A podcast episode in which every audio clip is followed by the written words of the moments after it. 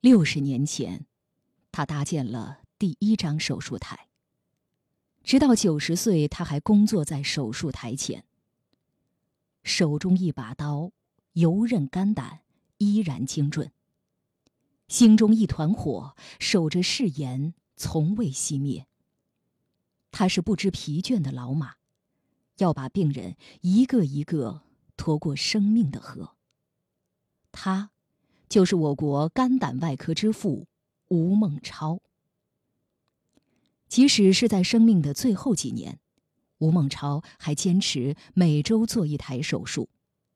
他是中科院院士，中国肝脏外科之父，一生做过一点六万多例肝脏外科手术。如今，他再也无法站上手术台了。五月二十二号，吴孟超因病去世，享年九十九岁。一个成年人的肝脏。大约两百二十五平方厘米，吴孟超一生的战场，往往就是这狭小的两百二十五平方厘米。他以前可以连着做三台手术，在手术台上站十几个小时。后来，比手术本身更累、更艰难的事情，是把自己的身体塞进手术服里。几年前，东方肝胆外科医院为了方便照顾他，特意让他住进病房楼十五层的一间几十平米的套房，里面是睡觉的地方，外间有一张小小的办公桌。作为院长，他在病房里处理文件、交代工作。有时，年轻的医生进去汇报，看到穿着宽松病号服的他在桌子后面打瞌睡。满是白发的头，一顿一顿的。年轻人跟他说话，需要大声点，再大声点。他从前走路飞快，没几个人追得上，后来越来越慢了，甚至有些摇晃，在同一栋楼里也需要坐轮椅。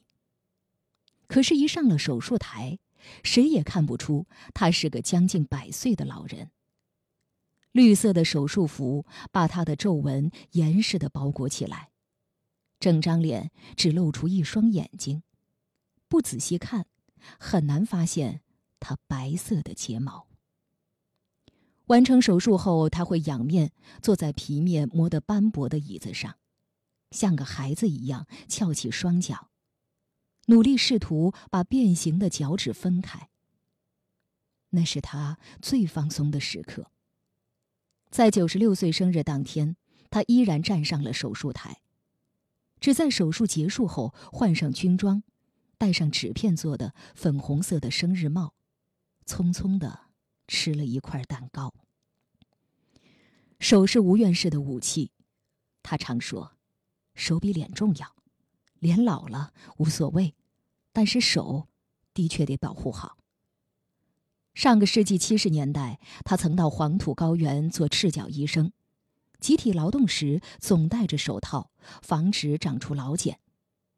手术前，他习惯把双手交叉弯腰拉伸。六七十岁时，他还能触到地面。跟人说话时，他的手指会不自觉地捧着茶杯旋转。由于长期握手术钳。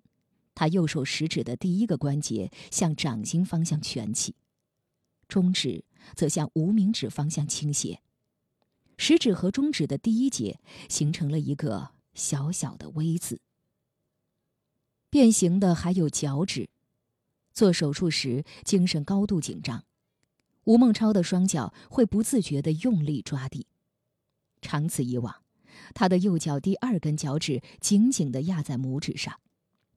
他只能穿布鞋或者宽松的运动鞋，手术中穿的拖鞋也是特制的，右鞋前端部分被整齐的切掉。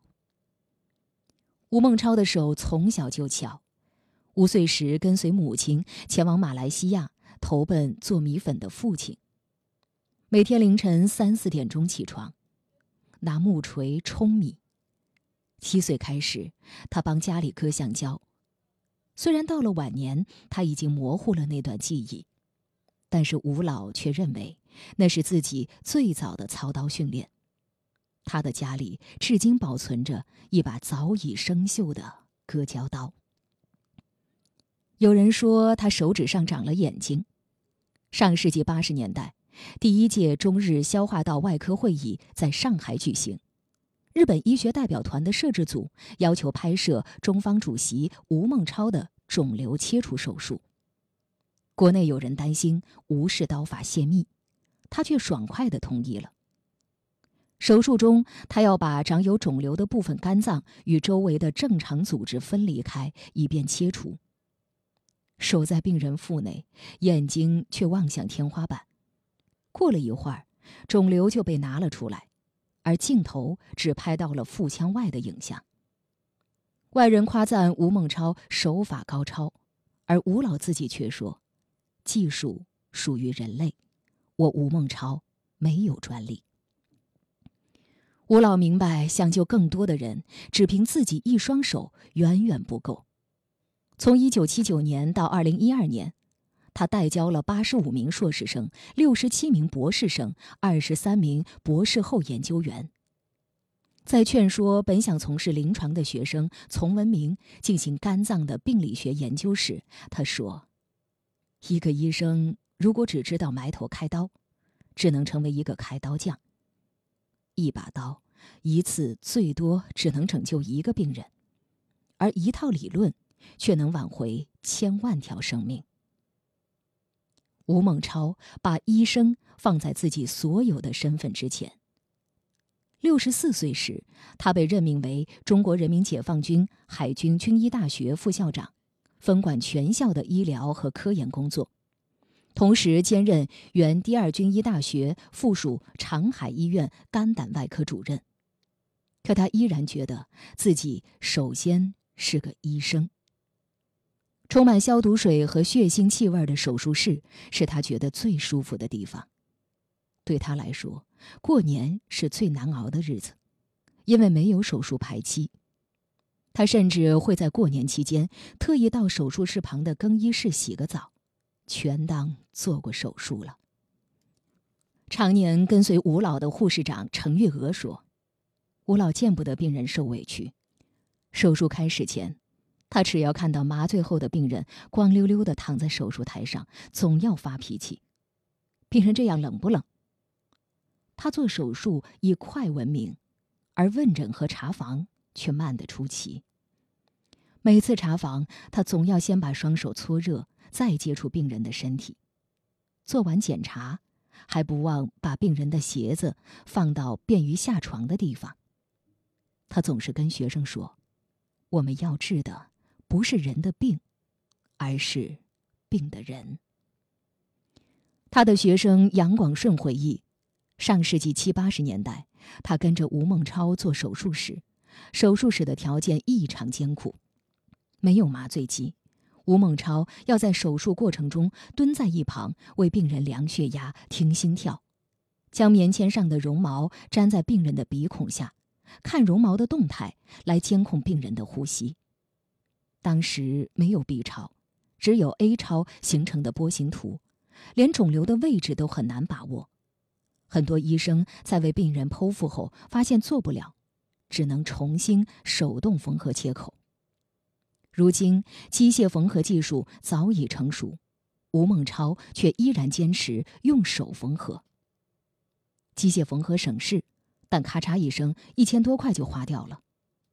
他说：“我吴孟超手缝可以分文不收。他坐诊时，如果 B 超能解决问题，绝不让病人去做花费更高的 CT 或核磁共振。”一九七九年。他跟同行在美国旧金山参加一个国际外科学术会议，他报告从1960年1月到1977年12月，手术切除治疗原发性肝癌共181例，其中包括长海医院首例成功的肝外科手术，以及世界首例成功的中肝叶切除手术，肝癌手术成功率已经达到百分之九十一点二。有六例已生存十年以上，而在他之前做报告的两位西方专家所做的肝癌切除手术加起来才不过十八例。当时有媒体报道称，旧金山刮起无旋风，而在十年前，中国外干叶切除的死亡率尚在百分之三十以上。他说自己过不惯高档的日子。一九六三年，作为在第八届全国外科学术会议上赢得掌声最多的发言者之一，吴孟超第一次走进人民大会堂参加国庆招待会。可他光顾着听讲话，连筷子都没敢动一下。那天晚上没吃饱，闹笑话了。他不仅自己抠得要命，还要求整座医院都跟他一样。走廊的灯只亮一半，纸张却要双面使用。内部开会，有人用一次性纸杯倒水，他的目光仿佛是射出来的。大家都有自己的杯子，为什么要浪费？二零零五年冬天，吴孟超被推荐参评国家最高科学技术奖。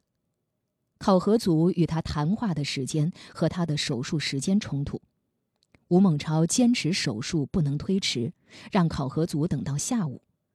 等见了面，吴孟超说：“实在是抱歉，让你们等我了。病人是一位外地普通农民，多住一天院，对他都是负担。”他在人民大会堂被授予当年的国家最高科学技术奖，这是自两千年国家最高科学技术奖设立以来第一次颁给一位医学家。写有奖金五百万元的牌子比他的身躯还要宽。这时候的他，又慷慨的吓人。吴孟超说：“奖金我是一分钱都不会拿的，一部分用于加强基础研究。”一部分用于加大学科人才培养，剩下的放入基金会里，用于加快肝胆外科事业的发展。现在我的月工资有三千多块，加上国家和总后勤部补贴的院士津贴，还有医院的补助，足可保证三餐温饱、衣食无忧。他在一九九五年设立了吴孟超肝胆外科医学基金。把历年积累的三十多万元和多年来社会各界的捐赠，表彰他的四百多万元都拿了出来。手术室外的休息间常年放着他的杯子，一个原本用来装咖啡的玻璃罐，椅子也用了几十年。他弓着腰陷在里面，看上去格外瘦小。吴孟超这一生面对的阻碍远远不止身高。抗战时期，他顶着炮火在破庙里读书；大跃进时期，他和两个同事成立了三人研究小组，窝在牛棚里制作肝脏标本。文革期间，他的副教授和党内职务被免，由主治医师降为住院医生，三人研究小组也被勒令解散。造反派没收了他所有的日记，却没有发现一句抱怨的话。在红榜上重新确认党员身份时，他在第一批里没有找到自己的名字，失声痛哭。上世纪八九十年代，受条件所限，吴孟超只能将实验室建在一间废弃仓库里。雨季来时，他总要把仪器搬到高处，拿着扫把往外扫水。有外国客人前来参观，直言很失望；还有人感慨，这么差的条件，怎么还能出成果？他借此机会向学校党委打报告，拟建一所集科研和临床于一体的肝胆外科医院和研究所。吴孟超像给自己建房子一样，找熟人，请来华东设计院的专家，提出设计要求，几乎细到每一个房间。在他的设想中，病房的窗子都朝南，每层还有一个阳光房，有高大的落地窗和椅子，供病人们休息活动。吴孟超不爱过生日，有时会私下里跟朋友说，自己不行了，没几年活头了。以前，吴孟超总是第一个到手术室。看旁边手术室的医生还没来，他会小孩似的说：“咱们快点做，到时可以炫耀。我都做完了，他们才来。”最近这几年，他习惯起床后睡个回笼觉，再到手术室。就是从那时起，护士长程月娥才开始觉得吴孟超是个老人了。许多人捎话给吴孟超，让他别再做手术了。就连长期在他身边的人也不明白，吴老到底图什么。为了跟上时代的脚步，他坚持每天阅读十几份报纸。八十多岁时，他还坚持站着给本科生上课。他说，自己至今还在做手术，一是为了救病治人，二是为了带更多的年轻人。吴孟超活了快一个世纪，曾经无数次接近死亡。战争年代，炮弹就在他身边爆炸。当了医生，他在手术中被扎破手指，极有可能被病毒感染。他拯救了无数人，也总有一些人是他救不了的。他有时会骗病人，会好起来，但出了病房就叹气。他跟身边的人说：“不要跟病人说他们的生命还有多长时间，也不要计算自己的年龄。人总是要死的。”但要活得有质量。他说：“只要我活着一天，就要和肝癌战斗一天。”几年前的一次手术后，疲惫的吴孟超告诉程月娥：“如果我有一天倒在手术室，不要慌张，记得帮我擦一下。你知道我是爱干净的，别让人看见我一脸汗水的样子。”手中一把刀，心中一团火。他是一匹不知疲倦的老马，把病人一个一个驮过河。如今，吴爷爷已经离开了我们，离开了他热爱的医院和手术间，只留下了他未了的心愿，背着更多的患者，一个个胜利登岸。一路走好。吴爷爷。